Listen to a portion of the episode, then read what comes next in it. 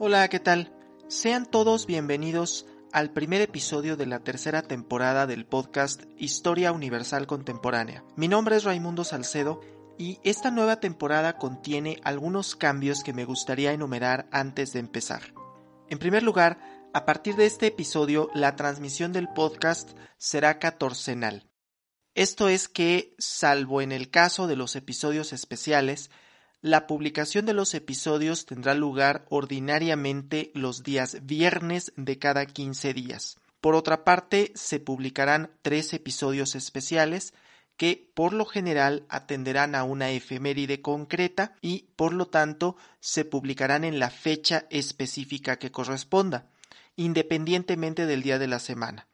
En estos casos, el estreno del episodio ordinario se recorrerá a la semana siguiente. Esto significa que la tercera temporada, que consta de 13 episodios, finalizará, si todo sale según lo planificado, el día 3 de marzo de 2023. En segundo lugar, he de decir que los episodios ordinarios tendrán como eje central los distintos periodos del largo siglo XIX y el corto siglo XX, y tratarán temáticas concretas de cada periodo. He procurado distribuirlos de manera uniforme.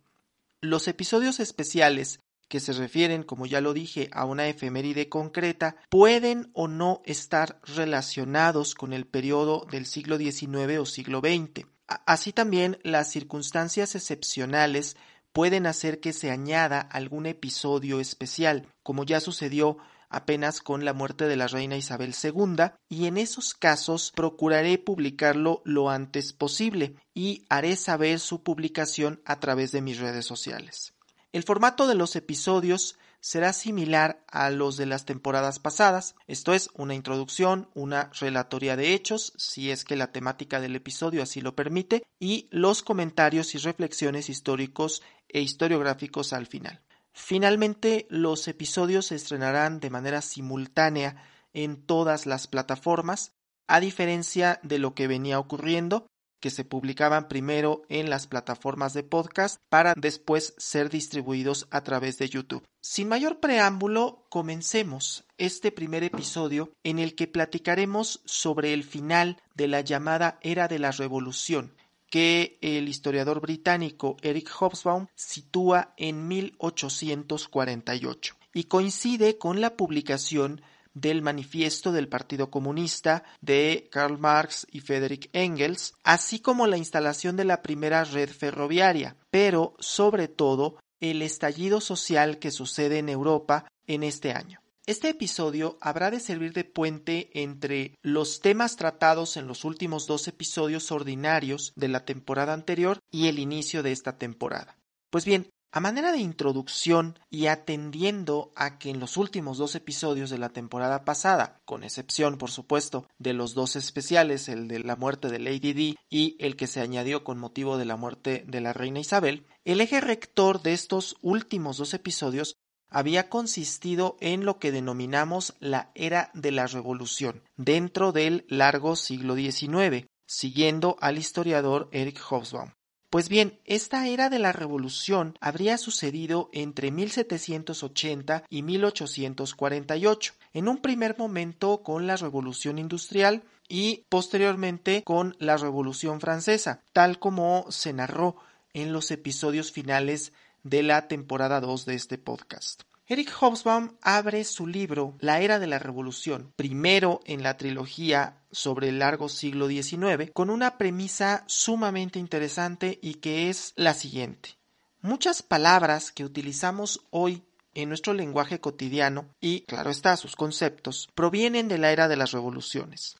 Conceptos como industria, fábrica, clase media, clase trabajadora, capitalismo, socialismo, ferrocarril, liberal, conservador, nacionalismo, científico, ingeniero, proletariado, etc., provienen estas palabras de la era de la revolución. En palabras del propio Hobsbawm, imaginar el mundo moderno sin esas palabras, es decir, sin las cosas y conceptos a los que dan nombre, es medir la profundidad de la revolución producida entre 1789 y 1848, que supuso la mayor transformación en la historia humana desde los remotos tiempos en que los hombres inventaron la agricultura y la metalurgia, la escritura, la ciudad y el Estado. Es decir, que si nos ponemos a pensar en el mundo sin estos conceptos, como por ejemplo ferrocarril, y nos damos cuenta de un enorme cambio producido por la introducción de ese concepto y la manera en la que el ser humano se relacionó con él a partir de su invención. Y si multiplicamos esa sensación por digamos unos 20, que es el número aproximado de conceptos que plantea Hobsbawm, aunque podríamos añadir muchos más, nos daríamos cuenta de la magnitud de la revolución que significó en el mundo los procesos de la era de 1780 a 1848. Ahora bien, hasta aquí hemos hablado de la revolución como si fuera una sola, y esto obedece a un planteamiento que también resulta interesante. Aunque podemos estudiar por separado los procesos de la revolución industrial y la revolución francesa, es innegable que suceden de manera casi simultánea y en un espacio geográfico sumamente concreto, la Europa occidental de finales del siglo XVIII. Así, en palabras de Hobsbawm, desde el punto de vista del historiador, digamos, del año 3000, como desde el punto de vista del observador chino o africano, es más relevante anotar que se produjeron una y otra en Europa del noroeste y sus prolongaciones ultramarinas, y no hubieran tenido probabilidad alguna de suceder en aquel tiempo en ninguna otra parte del mundo. Todo esto tiene una lógica común, pues a las revoluciones a las que nos referimos contrario a la creencia popular y al mito que se ha construido respecto a ellas, mito que ya mencioné en el episodio referente a la Revolución Francesa, no constituyen estas revoluciones el triunfo de la industria como tal, sino de la industria capitalista.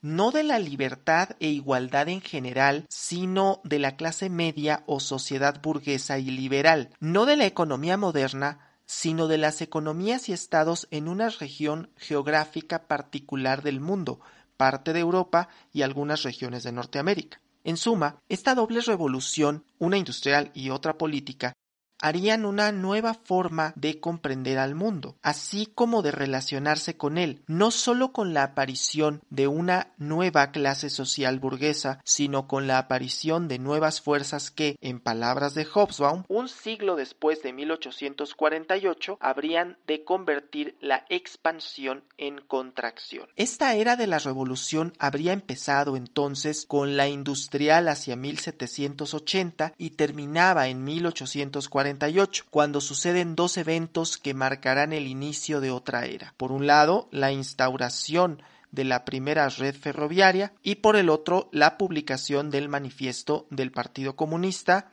de Marx y Engels. Pues bien, pasada esta breve introducción, haremos una breve semblanza de lo que era el mundo en 1848, que era sustancialmente distinto al de 1780. Por un lado, la población era mayor a la que jamás hubiera tenido el planeta. Las grandes ciudades no solo no dejaban de crecer, sino que se multiplicaban a lo ancho del globo. La ciencia crecía a pasos agigantados y los conocimientos científicos resultaban más vastos que nunca. Se imprimían y distribuían más de cuatro mil periódicos en todo el globo, cantidad nunca antes registrada. Los libros publicados en países como Estados Unidos, Inglaterra, Francia y Alemania se contaban en números de cinco cifras. Sin lugar a dudas, podemos decir que los avances tecnológicos nunca habían detonado de una manera tan rápida y vertiginosa como en ese periodo de 50 años. En palabras textuales de Hobsbawm, esta era una era de superlativos. Sin embargo, en lo que respecta al terreno político y social, señala Hobsbawm, debemos dejar el terreno de los superlativos para referirnos a métricas mucho más modestas, pues la gran mayoría de las personas seguían siendo campesinas. La cantidad de personas en ciudad solo superó a las del campo en Inglaterra hasta 1851. La cantidad de esclavos era menor, ciertamente, pero existían nuevas formas de esclavitud disfrazada, en modelos que incluso serían emulados en el México de la época porfirista, ciertamente posterior al periodo que estamos aquí analizando, en el cual una persona era contratada, contratada entre comillas, pero al hacer hacerlo adquiría una gran deuda que era imposible de pagar y que provocaba una esclavitud virtual. Por otra parte, la venta de esclavos africanos continuaba en los dos bastiones que aún la permitían, Brasil por un lado y por el otro el sur de los Estados Unidos de América. Por otro lado, la estructura aristocrática, por difícil que resulte creerlo, había cambiado mucho menos de lo que se piensa, pues efectivamente en países como Estados Unidos y Francia, los grandes poseedores de riqueza ya no eran los grandes propietarios rurales sino salvo ciertos casos muy concretos. Pero en el caso de Inglaterra era muy diferente. Tal como en el sur de Estados Unidos, los grandes propietarios de tierra eran quienes acumulaban gran parte de la riqueza existente, aunque sí había un cambio sutil, pues dependían cada vez más de los ingresos relacionados con la industria y no con la simple explotación de sus tierras. Las clases medias se habían acrecentado enormemente. En Inglaterra, la cantidad de personas que pagaban impuestos se acrecentó de 100.000 en 1801 a 340.000 en 1848, aunque, como sucede hoy en día, las personas que aparentaban tener esta clase social eran muchas más de las que realmente lo eran. Y, supone Hobsbawm, esta proporción seguramente era menor en otras latitudes. La clase que sí había crecido bastante era la clase trabajadora, pero salvo el caso de Inglaterra, en todos los países del mundo seguía contándose por miles y no se encontraba organizada, aunque su importancia política no era menor dada la cantidad de personas que pertenecían a ella, caso concreto lo que fueron los llamados sans-culottes en Francia. Las monarquías eran la forma de gobierno europeo, en tanto que en América era más preferido el modelo republicano. Esto debe tomarse con pinzas, pues eh, por un lado la influencia del sistema estadounidense es innegable en muchos de los sistemas políticos de las nuevas naciones americanas, pero además porque las monarquías todavía se veían como modelos a seguir por algunos sectores políticos en los países americanos. Eh, retomo nuevamente el caso mexicano, que en 1821 y 1862 se instauraron sendos regímenes imperiales que en ambos casos terminaron con la deposición del emperador en cuestión y su posterior ejecución. El último de los casos, el imperio de Maximiliano de Habsburgo, fue auspiciado precisamente por la Francia imperialista de la década de 1860. Ahora bien, aunque la monarquía continuaba jugando un papel fundamental para casos como el del Imperio Británico, en otras latitudes el surgimiento de nuevas potencias militares se hizo sin necesidad de la existencia de una monarquía. Tal es el caso de Estados Unidos, que carecía de competidores al frente de su idea de hacerse con el territorio de costa a costa, que se combinó con una capacidad económica de crecer prácticamente sin límites en un territorio que resultaba casi virgen.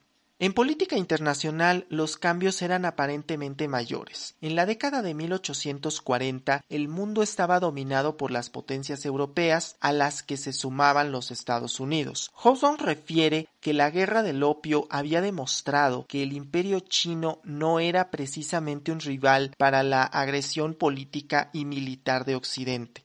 Dentro de ese dominio occidental, el dominio de Inglaterra resultaba supremo, al punto que las potencias militares que existían eran sólo las permitidas por Inglaterra, que presentaba una hegemonía sin precedentes, pues tenía muchas posesiones a lo largo del globo y además las más productivas económicamente, como es el caso de la India. No obstante, el Imperio británico, como ente supremo en ese escenario de sistema mundo, como lo llamaba Immanuel Wallerstein, tenía sus días contados. Alexis de Tocqueville y Hatzhausen ya se referían en 1830 a que la extensión territorial de los Estados Unidos y de Rusia jugarían un papel de toral importancia para convertir a ambos países en los gigantes gemelos del mundo, una suerte de premonición de lo que ocurriría después del final de la Segunda Guerra Mundial, que por supuesto, escapa de los límites temporales de este episodio. En resumen, el mundo de 1840-1850 carecía de equilibrio. Las fuerzas del cambio económico, técnico y social, liberadas medio siglo antes, eran insólitas e irresistibles hasta para el conservador más superficial. En cambio, sus consecuencias institucionales eran modestas todavía. Parecía inevitable, por ejemplo, que más tarde o más temprano la esclavitud y servidumbre legal desaparecerían. También parecía inevitable que Inglaterra dejara de ser algún día el único país industrializado y que las aristocracias latifundistas y las monarquías absolutas perderían vigor en los países donde se desarrolla una fuerte burguesía. En este escenario, para Hobson es inevitable que la conciencia social terminara por hacer mella en las clases trabajadoras y que comenzaran a producirse cambios dada la vertiginosidad de la dinámica social en la década de 1830. La crisis que sobrevino en aquellos años se puede advertir desde dos aristas. Por un lado, que los empresarios veían cada vez más necesario producir a menores para aumentar sus ganancias en detrimento de los trabajadores, y por otro, el escenario cada vez más precario de las clases trabajadoras. Parecía que la crisis de la generación que vio aparecer la revolución y que se comenzaba a mezclar con la de la generación que nació con la revolución. Pero apunta Hobson quienes auguraban el fin del capitalismo como sistema económico a consecuencia de estas crisis eran soñadores que confundían sus esperanzas con las perspectivas realistas.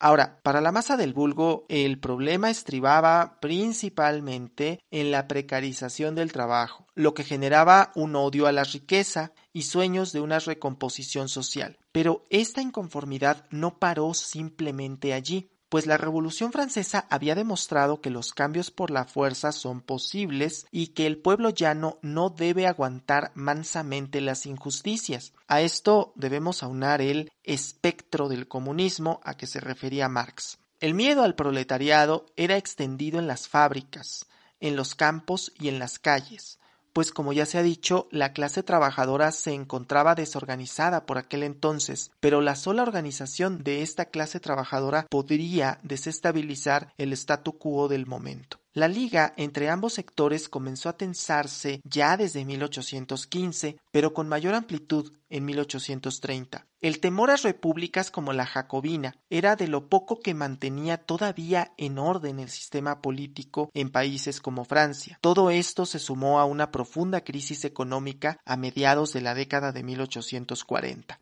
el precio de los alimentos se incrementó y grandes poblaciones de Irlanda, Silesia y Flandes se morían de hambre. La crisis del sector industrial no hizo más que aumentar el desempleo y con ello la hambruna en las zonas marginales. En palabras de Hobsbawm, un cataclismo económico europeo coincidió con la visible corrosión de los antiguos regímenes. Lenta e imperceptiblemente comenzaban los alzamientos, la elección de un papa liberal, una guerra civil ganada por radicales contra los católicos en Suiza. Eran los indicios de un problema mucho mayor. La revolución era previsible, era incluso esperada. Hobson cita a Víctor Hugo, que decía que oía el ronco son de la revolución, todavía lejano, en el fondo de la tierra, extendiendo bajo cada reino de Europa sus galerías subterráneas desde el túnel central de la mina, que es París. En 1847 el sonido era cercano. En 1848 la explosión se produjo. Dicho esto, vale la pena mencionar a qué se refiere Hobsbawm con esa explosión de 1848, y es que en ese año se produce en Europa una serie de revoluciones que constituyen la tercera ola de revoluciones del siglo XIX en aquellas latitudes, pero a diferencia de las revoluciones previas, la que estalla en 1848 es de corte social, además de presentar cortes nacionalistas que jugarán un papel fundamental en los años venideros. Esto es, que las revoluciones de 1848 surgen como revoluciones de tipo social, sobre todo los sectores trabajadores son los que se van a levantar en armas. Lamentablemente, no tendrán la fuerza suficiente para lograr hacerse con el poder. Sin embargo, es precisamente a este estallido al que se refiere Hobsbawm y que va a origen en parte a la construcción de los estados nacionales. De hecho, la construcción de los estados nacionales va íntimamente ligada a este momento del siglo XIX y como veremos en el episodio siguiente del podcast, es un proceso de larga duración que no se circunscribe a este momento histórico, pero ciertamente el nacionalismo jugará un papel decisivo en lo que resta del siglo XIX y es en cierta manera, la semilla de la era de las catástrofes que caracteriza al inicio del siglo XX. Pero esto será materia del próximo episodio del podcast Historia Universal Contemporánea, en el que platicaremos precisamente de la conformación de los estados nacionales. Si te ha gustado este contenido, puedes considerar hacer una donación a través del enlace de PayPal que se encuentra en la descripción de este podcast. Para quienes ven este podcast en YouTube, puedes dar me gusta al video y suscribirte al canal. En él se comparten los episodios, pero además encontrarás contenido relacionado con historia, filosofía y cultura popular. No olvides seguirme en mis redes sociales que se encuentran en la descripción. Por el momento hemos llegado al final de este capítulo. Muchas gracias y hasta la próxima.